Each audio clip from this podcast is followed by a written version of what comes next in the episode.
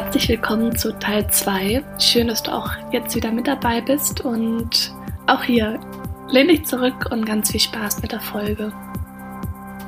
Wir hatten jetzt ja viel ähm, über Trance-Hypnose, systemisch integral gesprochen und ein Baustein das Thema Achtsamkeit, ähm, was du ja auch sehr viel in der Ausbildung angeschnitten hast. Möchtest du dazu noch was sagen? Ja, da kann ich natürlich gerne was zu sagen. Achtsamkeit ist bei mir praktisch Teil von jedem Coaching-Prozess, früher oder später.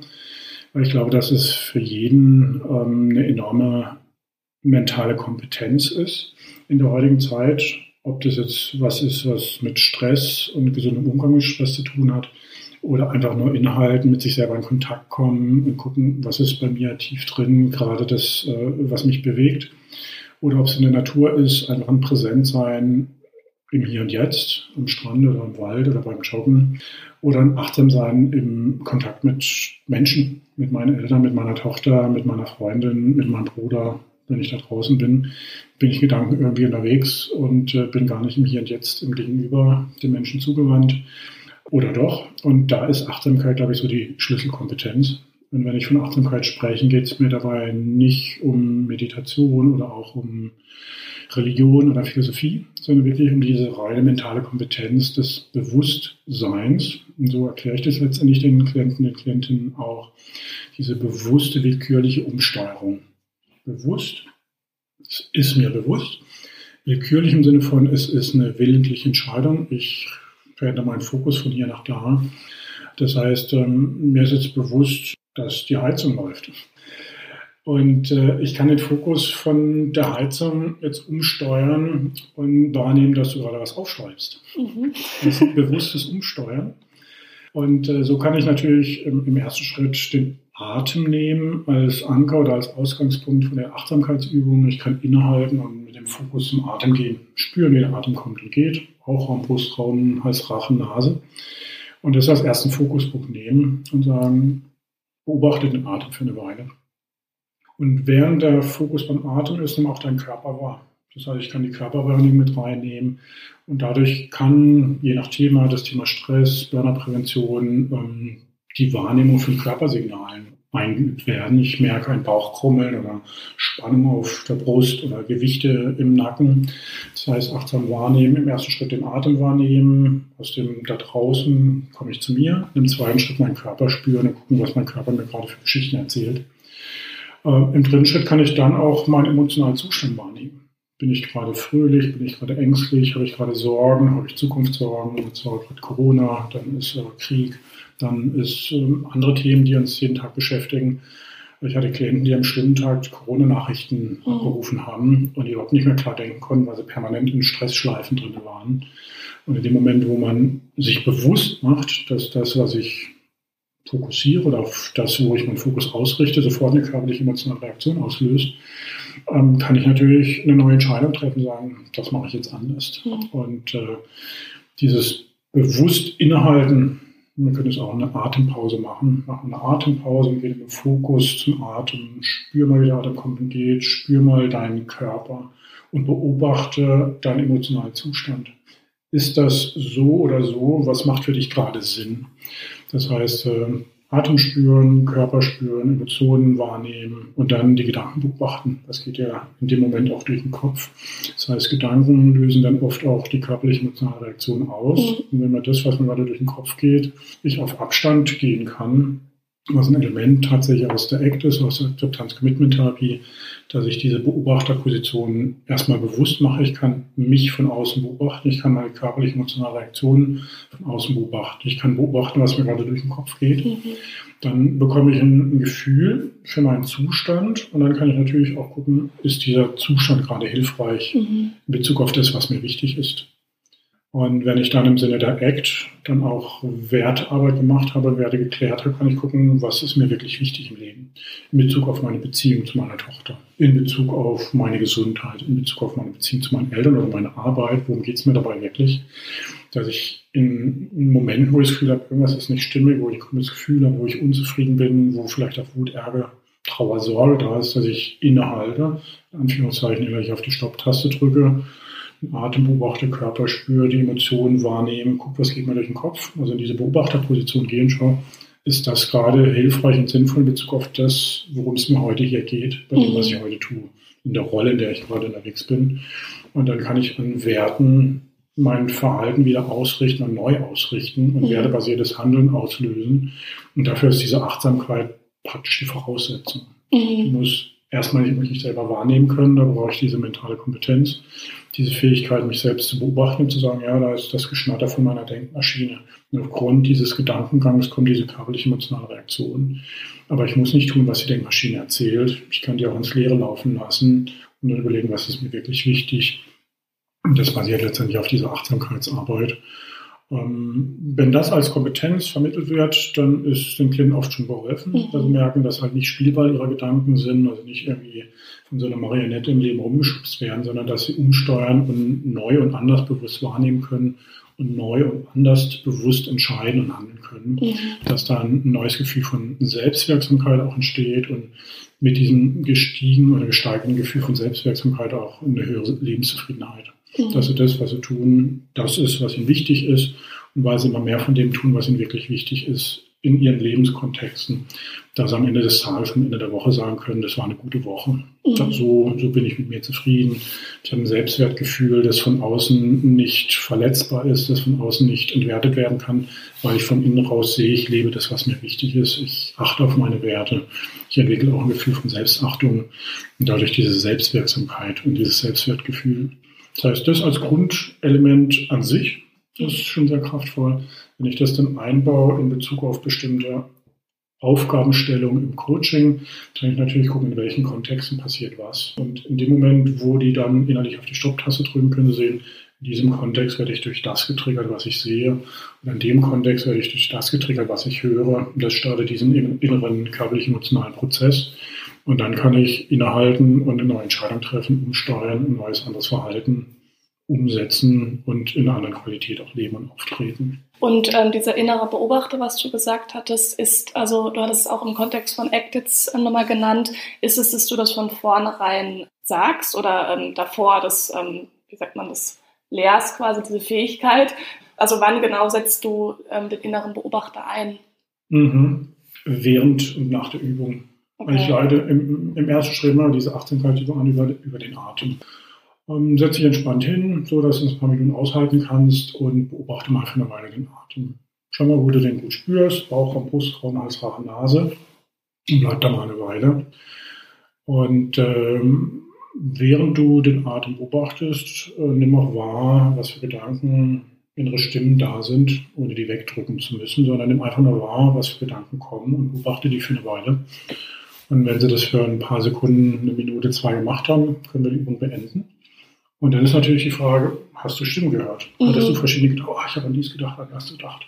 Und dann habe ich ja gesagt, beobachte das. Wer ist der Beobachter? Wer hat dich dabei beobachtet, als du diese Gedanken hattest?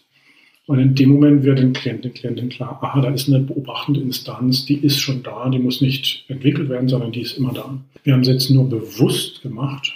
Und dadurch, dass es jetzt bewusst ist, können wir sie benennen und sagen, geh mal in die Beobachterposition. Mhm. Und dann kann man damit arbeiten. Das heißt, es muss nicht an sich erarbeitet werden, sondern es kommt aus der Arbeit mit der Achtsamkeit heraus. Ja, und dann ist Achtsamkeit quasi auf jeden Fall immer Bestandteil ähm, jeder Stunde, oder? Hm, meistens, ich würde ja. mal sagen, acht von zehn ist es immer mit drin. Es kommt mhm. darauf an, wie der Klient ja. tickt.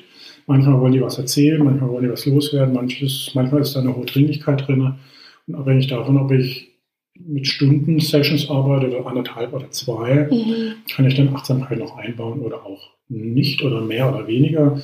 Bei Stunden-Sessions ist es manchmal sehr eng. Mhm. Da ist es in meiner Sicht sehr wichtig, dass gewertschätzt wird, was Klient, Klientin sagen möchte, was aus dem System raus angesprochen werden will und soll oder muss dass ich dem Raum gebe und dann ist manchmal wenig oder keine Zeit für Achtsamkeit.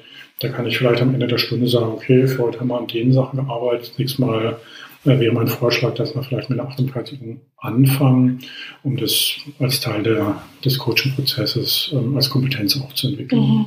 Okay. Das heißt, ähm, in der Regel ist es ein Element, vielleicht auch nicht explizit bei jeder ähm, als, als eigene Übung, dann als Teil des Prozesses, wenn wir im Raum arbeiten, wenn wir am Tisch arbeiten, wenn wir eventuell eine kleine Aufstellung auf dem Tisch haben, dass ich in einer Übung sage, okay, während du da jetzt wahrnimmst, was dort passiert, acht mal auf deinen Atem, mhm. während du jetzt wahrnimmst, was da zwischen den Beinen passiert ähm, oder zwischen dir und deinem Bruder zum Beispiel, acht mal auf deine körperliche Reaktion und auf deine damit verbundene emotionale Reaktion. Das heißt, es können auch nur Formulierungen in, im Sinne von richte mal deine Wahrnehmung auf sein. Mhm. Und wenn wir das später reflektieren, dann kann es als Teil des Achtsamkeitsprozesses ähm, nochmal aufgedeckt werden okay. oder benannt werden. Und wie gibst du das dann mit, dass, also oder gibst du das mit, dass es auch zu Hause gemacht wird? Oder? Ja, immer. Weil ich will ja, dass sie das als Kompetenz mitnehmen, so wie Zähneputzen. Ja. Dann, Zähneputzen haben wir irgendwann gelernt und wir machen es eigentlich immer. Die meisten zweimal am Tag, manche dreimal am Tag, ohne dass es jetzt wirklich so wahnsinnig Spaß macht. Mhm. Und sagt, ja, okay, äh, besserer Atem und äh, ja, bessere Mundhygiene mhm. und längere gesunde Zähne. Und äh, da sage ich den Leuten mal gern, Mensch, ähm, du putzt Zähne zwei bis äh, vier bis sechs Minuten am Tag für eine gesunde Zahnhygiene. Wie wäre es, wenn du sechs bis acht Minuten Achtsamkeit machst für eine neue Lebensqualität? Und wenn du das so installierst wie Zähneputzen, zweimal am Tag, dreimal am Tag für zwei Minuten, äh, verändert sich alles. Es verändert sich deine Selbstwahrnehmung, es verändert sich deine Ich-Du-Wahrnehmung, wenn du im Dialog mit anderen Menschen bist. Es verändert sich deine ich-Wir-Wahrnehmung, wenn du im Kontext der Familie oder im Kontext von einem Team oder im Kontext von Freunden unterwegs bist. Du kannst anders wahrnehmen, kannst mit dem, was du wahrnimmst, anders umgehen. Es verändert alles. Deswegen diese Kompetenz des Bewusstseins die, über die Achtsamkeitsübung äh, macht auf jeden Fall Sinn. Und das machen wir in der Stunde. Das kriegen sie als Hausaufgabe. Und wenn sie dann nach einer Weile, eine Woche, zwei oder drei, vier Wochen wiederkommen, dann ist immer die Frage, wie war es mit dem Achtsamkeitsüben? Mhm. Idealerweise machen sie es jeden Tag. Manche schaffen es, manche aber auch nicht. Und egal wie viele sie schaffen, das, was sie geschafft haben, ist anerkennenswert. Mhm. Und wenn sie die Anerkennung bekommen, dann ist auch so eine innere, okay, das äh, ist nicht nur für mich wichtig, sondern es wird von außen auch als wichtig wahrgenommen. Vielleicht im Sinne einer Nachbeälterung, die unbewusst stattfindet. Das ist was, was wichtig ist fürs Leben, für mich mhm. in mein Leben. Dass die Leute das integrieren auf ihre Weise. Ja. Und manche kommen irgendwann nach Jahren und sagen, seit damals mache ich das jeden Tag. Und andere sagen, ich mache das immer, wenn ich mit dem Auto umfahre. Mhm. mhm. Oder ich mache es halt so, wie es mir gerade einfällt. Also die Menge oder die Intensität ist individuell nachher mhm. verschieden. Und da bin ich mit happy. So wie sie es umsetzen, ist gut. Okay. Mehr wäre besser. Wenig ist immer ein guter Anfang. Ja, das stimmt. Ein Punkt hatte ich noch, hast auch schon ein bisschen davon gesprochen, ähm, sind Werte, was ja auch ein großer Bestandteil in der Ausbildung mhm. Mhm. war. Würdest du vielleicht nochmal, ich glaube, viele können den, den Begriff Werte nicht greifen, ähm, mhm. was das ist und wie man danach lebt. Ja, so ein bisschen abstrakt. Ja. Also Werte, wenn man jetzt irgendwie zehn Leute auf der Straße fragt, was sind deine drei wichtigsten Werte, dann werden zehn wahrscheinlich sagen, keine Ahnung, weil sich mit dem Begriff an sich noch nicht beschäftigt haben. Wenn ich jetzt aber sagen würde, was ist dir so wirklich wichtig im Leben, mhm. dann würden sofort antworten, mal, meine Tochter ist wichtig, meine Familie ist wichtig, ähm, meine Arbeit ist mir wichtig, weil ich da irgendwie einen Beitrag leiste bei X. Und in dem Moment, wo ich diese Umformulierungen mache, was ist dir wichtig oder was bedeutet dir wirklich was im Leben, da werden die Dinge benannt, die wertig sind. Und in dem Moment, wo sie wertig sind, haben sie einen gewissen Wert. Und dann ist nachher nur noch die Frage, welcher Wert wird dadurch gelebt. Wenn ich jetzt sage, Nähe, Wärme, Liebe in Bezug zu meiner Tochter, dann sind es Werte. Im, im beruflichen Kontext Pünktlichkeit, Verlässlichkeit. Dann spricht man dann von Kernwerten und Satellitenwerten. Also Pünktlichkeit ist irgendwie ein, ein wichtiger Wert, aber ist auch irgendwie nicht ganz so wichtig wie äh, Vertrauen. Aber indem ich pünktlich bin, entsteht Vertrauen. Und indem ich vielleicht regelmäßig pünktlich bin, entsteht vielleicht auch unter Freunden eine gute Freundschaft, auf den kann ich mich verlassen. Das heißt, es gibt gewisse Verhaltensweisen, die einen kleinen Wert in Anführungszeichen bedienen, die dafür sorgen, dass ein großer Wert entsteht. Mhm. Und wenn wir Wertearbeit machen, dann klären wir erstmal so, was sind die verschiedenen Werte. Da kann man mit Listen arbeiten, kann aber auch im Dialog arbeiten. Und dann zu gucken, welche Werte sind dir wirklich, wirklich wichtig. Mhm. Und wenn jetzt deinen Tag, deine Woche anguckst, lebst du an deinen Werten vorbei oder lebst du das, was dir wirklich, wirklich wichtig ist? Und oft ist so, dass aufgrund dessen, was wir mal gelernt haben, aufgrund Entscheidungen in Bezug auf Beruf oder Partnerschaft oder wie wir unsere Gesundheit leben, da wurden irgendwann Entscheidungen getroffen, weil es irgendwann damals stimmig war. Aber 15, 15, 20 Jahre später ist es vielleicht nicht mehr stimmig. Und Regelwerke, die entstanden sind, weil wir Wertewelten bedienen, die machen heute für uns weniger oder gar keinen Sinn mehr. Ja. Wenn wir jetzt die Werte herausgearbeitet haben, geguckt haben, was ist dir wirklich, wirklich wichtig, in welchem Kontext, vielleicht beruflich oder privat in Beziehung oder in Bezug auf Gesundheit oder vielleicht Wachstum und Spiritualität, was ist dir so in dem Rahmen wichtig, dann kann ich Woche für Woche wieder neu entscheiden, wie gestalte ich den Montag, den Dienstag, wie gestalte ich die Woche. Und im Idealfall kann ich am Ende des Tages, am Ende der Woche sagen, ich habe nicht alle Werte super zu 100 Prozent leben können, aber den Wert und den Wert, den habe ich heute gut gelebt. Und dann kommt dieses Gefühl von Selbstwirksamkeit wieder und dann auch dieses Gefühl von Selbstwirksamkeit und Selbstwert. Mhm. Das sind meine Werte, ich lebe meine Werte, ich bin wirksam. Dadurch habe ich eine bewusste, ähm, gut handhabbare Steuerung. Und so mhm. kann ich von Woche zu Woche oder am 14-Tage-Rhythmus immer eine kleine Korrektur erarbeiten und schauen, was ist das, was ich diese Woche oder nächste Woche verändere, um noch ein bisschen mehr meine Werte zu leben, mhm. so wie es machbar ist. Und dann ist es schon auch offensichtlich, dass das Leben kein Wunschkonzert ist. Wir haben bestimmte Einschränkungen, wir haben bestimmte Vorgaben über den Arbeitgeber, über das Familiensystem, über die Gesellschaft, über die Gesetzgebung dann ist es manchmal ein Element von Akzeptanz im Rahmen meiner Möglichkeiten. Wie kann ich im Rahmen meiner Möglichkeiten oder der Einschränkungen, die gerade, im Moment gerade wirken, wie kann ich im Rahmen dieser Möglichkeiten meine Werte mehr leben? Mhm. Und äh, manchmal ist es so, dass ich mein Verhalten gar nicht ändere, aber mit einem anderen Bewusstsein mein, mein Verhalten mhm. umsetze. Mhm. Das heißt, die Art und Weise, wie ich unterrichte, die Art und Weise, wie ich coache, die Art und Weise, wie ich als Lehrer arbeite, die Arbeit verändert sich an sich vielleicht nicht, aber dadurch, dass ich ein Wertebewusstsein entwickle und in Kontakt komme mit dieser Werterfahrung, habe ich eine ganz andere Qualität in meiner Arbeit. Und dann vielleicht auch meine Ausstrahlung und die Wirksamkeit in Bezug auf die Schüler oder mein, meine Klienten oder meine Kunden. Mhm. Das hat eine, eine, andere Qualität, weil es von innen raus stimmig ist und eine viel stärkere, kraftvollere Ausstrahlung hat. Mhm. Also würdest du dann sagen, dass quasi in den verschiedenen Lebensbereichen auch verschiedene Kernwerte sind oder dass man schon wie so also wir hatten ja auch so eine Liste, wo so fünf Kernwerte mhm. waren. Ähm, unterscheidest du das oder? Also ein Wert kann in unterschiedlichen Qualitäten gelebt werden. Mhm. Wenn man so das Beispiel Liebe, nee, Wärme, Liebe, Geborgenheit nimmt. Wenn ich mit meiner Tochter unterwegs bin, dann kann ich das in gewisser Art und Weise leben. Wenn ich jetzt mit meiner Partnerin unterwegs bin, würde ich auch sagen, das ist Liebe und das ist Liebe. Aber mit meiner Tochter bin ich anders unterwegs als mit meiner Partnerin. Mhm. Oder wenn ich jetzt, wir haben jetzt gerade Weihnachten gehabt, da war mein Bruder aus Hamburg, ja wie, was für ein Gefühl von Liebe ist das so zwischen Geschwistern oder mhm. den Eltern gegenüber? Da ist Liebe überall irgendwie ein Element der Beziehung, hat aber unterschiedliche Qualitäten.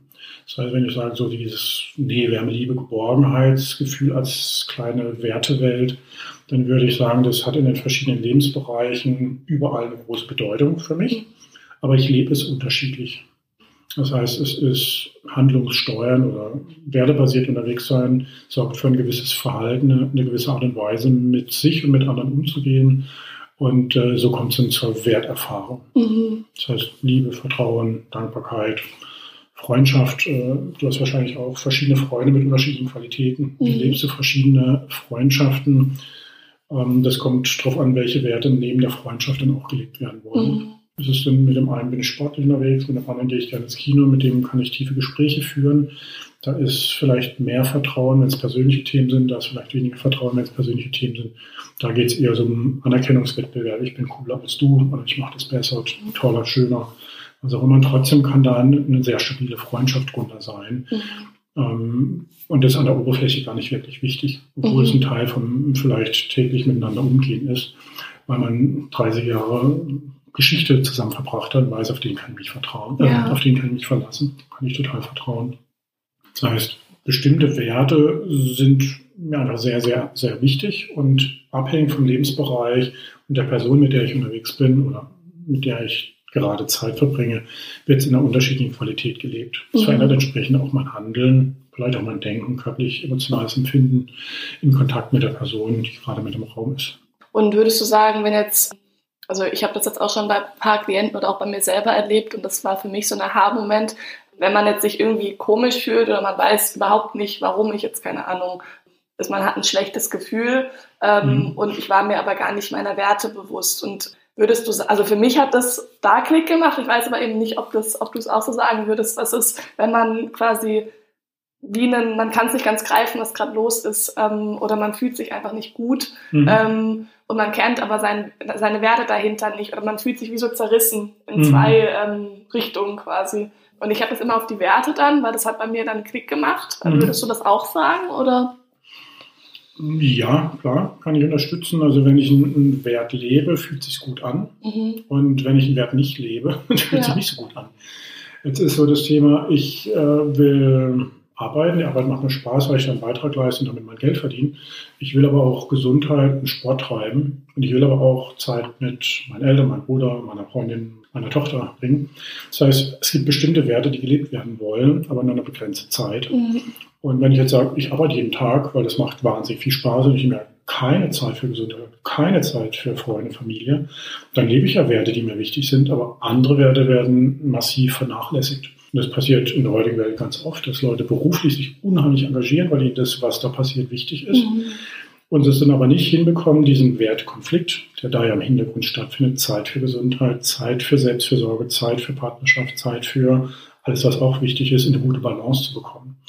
Das heißt, äh, dieses am Ende des Tages K.O. sein und vielleicht am Ende der Woche sehr unzufrieden sein, hat oft damit zu tun, dass bestimmte Werte nicht gelebt wurden mhm. oder zu wenig gelebt wurden oder mit Füßen getreten wurden, wenn Menschen, mit denen ich dann zu tun habe, Dinge tun oder Dinge sagen, die meine Werte verletzen, dann haben wir natürlich auch wieder ein schlechtes Gefühl, Wut, Enttäuschung, vielleicht auch Trauer, die dadurch ausgelöst werden. Und dass diese Reflexionsarbeit, die dann immer wieder stattfindet, mhm. bewusst, meistens unbewusst, und dieses Unzufriedenheitsgefühl, das Gefühl von, das ist so nicht gut oder nicht in Ordnung, das ist dieser Wertekonflikt, der endlich stattfindet. Mhm. In dem Moment, wo ich den Inhalt und gucke, worum geht es gerade, was wir vorhin auch mit Achtsamkeit schon angesprochen haben, Stopptaste, körperliche Reaktion, emotionale Reaktion, was geht mir da durch den Kopf und welche Werte geht es mir hier gerade, was ist mir wirklich, wirklich wichtig.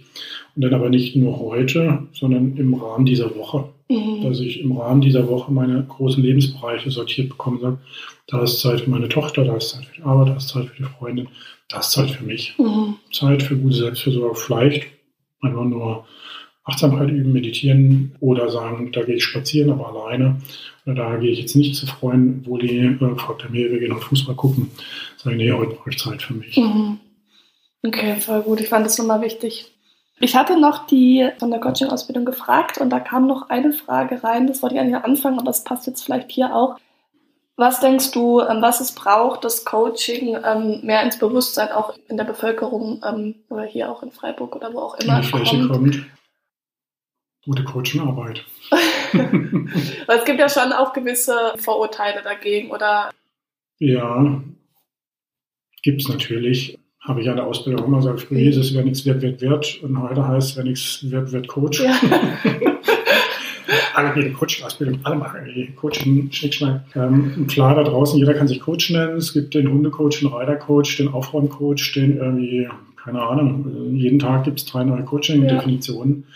Und ähm, da ist halt die Frage, was ist Coaching oder was mhm. ist gutes Coaching? Und wenn wir jetzt aus der Ausbildung rauskommen und sagen, für uns ist Coaching die Arbeit eins zu eins am ganzen Leben.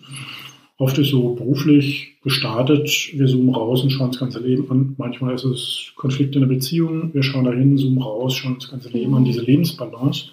Klar, ich kann Hundecoaching machen und lerne die Leute irgendwie mit ihrem Hund gut umzugehen. Und ich kann aber auch ein Aufräumcoaching machen, dann haben sie ein aufgeräumtes Haus oder ein aufgeräumtes Leben. Ähm, das ist in meiner Welt auch ein gutes Coaching, aber ähm, auf einen sehr kleinen Lebensbereich mhm. ausgerichtet. Wenn wir uns jetzt die Art und Weise, wie wir arbeiten, angucken, dann ist es für mich immer ganzheitlich. Mhm. Und deswegen auch der integrale Ansatz. Weil meine Erfahrung auch früher als vielleicht über NLP und vielleicht frühen Zeit Tony Robbins, wir können an einem Thema arbeiten und dann haben wir diese Wechselwirkung innen und wir haben die Wechselwirkung Auswirkungen im Außen. Es kann sein, dass sich ein Teil des Systems verändert und das ganze System sich verändert. Aber wenn das System stabil ist, dann falle ich in alte Denk-, Fühl- und Verhaltensmuster zurück. Wenn wir jetzt gutes Coaching machen, ähm, dann ist es in meiner Welt so, dass ich einerseits ähm, das Thema kläre, um das es geht, wenn ein Klient kommt, aber dann auch wieder raussuchen und gucken, wie sind die Wechselwirkungen, Auswirkungen und inwieweit ist das im Sinne der Klienten, des Klienten stimmig, auch nachhaltig für die Zukunft. Und ähm, meine Erfahrung ist, dass wenn wir gutes Coaching machen, dass ähm, Empfehlungen kommen und weitere Empfehlungen kommen. Ähm, Tatsache ist aber auch, dass wir immer wieder, ich auch Werbung schalte, damit da draußen Menschen, die im Moment gerade keinen kennen, der bei mir im Coaching ist, sehen, hey, da gibt's Coaching, was ist denn das? Und idealerweise ähm, ist ein innerer Anteil, also mhm. Mensch, mir wird es auch gut tun, wenn ich mich weiterentwickle. Und ich glaube, da draußen, jeder da draußen könnte einen guten Coach brauchen und jeder da draußen müsste eigentlich eine Coaching-Ausbildung machen, ja. um sich komplett selbst zu entwickeln. Also im wahrsten Sinne des Wortes, sich zu entwickeln. Wir haben so viele Programme, Prägungen, Einschränkungen, Muster, die uns in Jugendjahren, in Kinderjahren, aber auch als Erwachsener übergestülpt wurden. Und in diesem Gefängnis, in dieser Zwangsjacke bewegen wir uns da draußen. Und äh, auch wenn es überspitzt ist, viele da draußen rennen rum als Zombies, weil sie nicht sie selber sind, weil sie nicht das Leben, was in ihnen ist, was sie wirklich ausmacht, was ihnen wirklich wichtig ist. Und wenn die anfangen, sich zu entwickeln, also diese Zwiebelschalen ablegen und wirklich so an ihren Kern kommen und das Gefühl haben, dass sie in die Selbstwirksamkeit kommen, dann ist das eine andere Lebensqualität. Und ähm, das verändert für die Menschen viel. Und ähm, wenn die Erfahrung gemacht wird, dass das im Coaching stattfindet, dann sollten da draußen irgendwie alle mal ein gutes Coaching machen und dann darüber sprechen und sagen, Mensch, ich habe ein gutes Coaching gemacht, das hat mir viel geholfen und jetzt geh mal zu Antonia, die macht gutes Coaching. Ähm, dann kann der Nächste und der Nächste mhm. dann wiederkommen. Am Ende des Tages ist es gute Arbeit. Indem wir gute Arbeit machen, spricht sich's rum und dann kommt auch Coaching mehr in die Masse oder in die mhm. Breite. Gibt es da noch was, was du auf dem Herzen hast, ähm, bevor wir zu meiner Schlussfrage kommen? Mir fällt mir sonst erstmal nichts ein. Ich glaube, wir haben schon ganz viele Sachen ja. angesprochen, die auf dem Herzen liegen. Sehr gut. Ich frage immer jeden Gast, den ich im Interview habe, Stell dir vor, du bist am Ende deines Lebens, du hast noch alles gemacht, was du machen möchtest und du sitzt mit deiner Familie, mit deinen Enkeln, mit deinen Kindern ähm, oder mit deiner Tochter besser gesagt mhm. ähm, zusammen und du kannst ihnen, also deinen Enkelkindern noch drei Weisheiten mitgeben, die du für wichtig hältst. Was würdest du ihnen sagen? Ich glaube, das sind diese Grundgefühle, die von innen raus eine sehr, sehr, sehr, sehr, sehr starke Ressource sind. So dieses Gefühl von, du bist wert, so wie du bist. Du bist liebenswert, so wie du bist. Und ähm, auch wenn da draußen viel Unsicherheit ist, dass du ein inneres Gefühl von Sicherheit und Vertrauen entwickeln kannst. Du kannst in dich vertrauen, in deine Kompetenzen. Du hast was gelernt, du, du, du hast Erfahrung und du kannst ins Leben vertrauen. An dieses Gefühl von Vertrauen. Ich kann in mich vertrauen, ich kann ins Leben vertrauen. Und dann vielleicht auch der dritte Punkt, ähm, ich bin in Beziehung, ich bin in Verbindung, ich bin nicht allein. Und auch wenn ich vielleicht Single bin, bin ich trotzdem nicht allein, weil ich in einer Beziehung mit mir selber bin und mit den Menschen, die ich kenne. Und ich muss nicht mit dir im Raum sein und mit dir in eine Beziehung zu gehen, innerlich. Das heißt, ich kann, soll ich ja am Schreibtisch sitzen und denken, oh, heute kommt die Antonia. Dann bin ich innerlich in Beziehung mhm. zu dir. Und was für eine Emotion dann entsteht, oh, Angst, Sorge, dann ein Gefühl von tiefer Verbindung, das ist was, was von innen raus entsteht. Ja. Und wenn Menschen diese Ressource in sich entwickelt, erarbeitet haben, ich bin wert, so wie ich bin, ich bin liebenswert, so wie ich bin, wenn von innen raus das Gefühl ist, äh, auch wenn da draußen Unsicherheit ist, ich, ich kann vertrauen, ich ja. kann auf heute und auf morgen vertrauen und ich vertraue darauf, dass es einen Weg gibt, den nächsten Schritt zu machen. Und wenn von innen raus das Gefühl da ist, ich, ich bin in Verbindung, da ist ein Gefühl von Verbindung, von Zugehörigkeit. Wenn diese drei Ressourcen entwickelt und stabil sind, ähm, dann kann, glaube ich, die Leute nichts mehr erschüttern. Sehr schön. Vielen, vielen Dank. Wenn es jetzt jemand hört und sagt, so, da will ich hingehen, wie findet man dich am besten? Äh, mich findet man dann über die Webseite mhm. mark-kaltenhäuser.de. Mhm. Mark mit C und Kaltenhäuser mit AEU. Okay. Und da stehen wahrscheinlich dann auch alle Infos, weil du jetzt ja nächstes, nee, dieses Jahr dann wieder Ausbildung machst, oder? Genau, da steht ja. alles zu den Ausbildungen. Da steht auch was zu Coaching, Geschäftsführer, Unternehmercoaching und auch zu Hypnose dieses Jahr kommt. Also im Moment läuft eine Coaching-Ausbildung, die ist ausgebucht mit 19 äh, Leuten tatsächlich, äh, berufsbegleitend. Äh, die geht jetzt noch bis Juni. Im Juli, August ist dann wieder drei Wochen kompakt für die Leute, die sich das so einrichten können oder besser einrichten können, weil die, die Wochenenden einfach wegen Familie oder beruflich oder sonst irgendwie nicht funktionieren. Und im November geht dann die nächste Berufsbegleitende wieder los. Für November habe ich jetzt schon wieder drei Anmeldungen, für den Sommer habe ich auch schon Anmeldungen. Das heißt, äh, das hat sich einfach über die Jahre rumgesprochen. Wer da Interesse hat, kann da auf der Webseite gucken, kann ich anrufen, kann ich ins Büro kommen, einfach persönlich kennenlernen oder per Telefon, per Videokonferenz, das ist alles machbar. Und ähm, gerne freue ich mich über jeden, der sich meldet und dann gucken wir, ob und wie es passt. Sehr schön. Nee, das kann ich auch wirklich jedem ans Herz legen. Also man profitiert sehr, sehr, sehr, sehr, sehr ähm, von deiner, ich finde, sehr bodenständigen und sehr also angenehmen, nichts abgehobenen Art. Mhm. Und äh, man, man lernt einfach sehr für sich. Und es ist nicht nur, ja, wie kann ich anderen helfen, sondern wie kann ich vor allem auch mir helfen. Und mhm. das ist ähm, was sehr, sehr Wertiges. Und wie du gesagt, ich denke auch, dass jeder so eine Ausbildung machen sollte. Mhm. Genau, dann sind wir am Ende. Ich bedanke mich ganz, ganz herzlich ähm, für deine Zeit, für deine Arbeit und ja, danke. Das kann ich dir so zurückgeben. Ich sage danke ähm, für die Zeit jetzt, weil ich finde es sehr spannend. Und ich sage natürlich auch Danke für das, was du in der Ausbildung damals mit eingebracht hast. Ich glaube, dass da jeder, der in der Ausbildung ist, für sich äh, eine enorme Entwicklung startet, aber vor allen Dingen auch für jeden anderen in der Ausbildung ein, ein Referenzpunkt ist. Und dass diese Gruppendynamik, die da entsteht, abhängig ist von der Qualität der Leute, die sich da einbringen. Und da ist letztendlich jedes Teil wieder enorm wichtig und äh, auch dafür danke. Die Zeit, die du da in dich investiert hast und in die anderen Menschen. Und letztendlich auch jetzt in deiner Arbeit, weil ich glaube, das ist überragendes, was du machst, das Körperliche und das, das Gesundheitliche so zusammenzubringen. Dieses ähm, körperliche, emotional und mentale, dass da einfach dieser ganzheitliche Gedanke auch in deiner Arbeit drin steckt. Und ich glaube, dass du das gut auf die Piste bringst. Vielen Dank. Gute Ermutigung.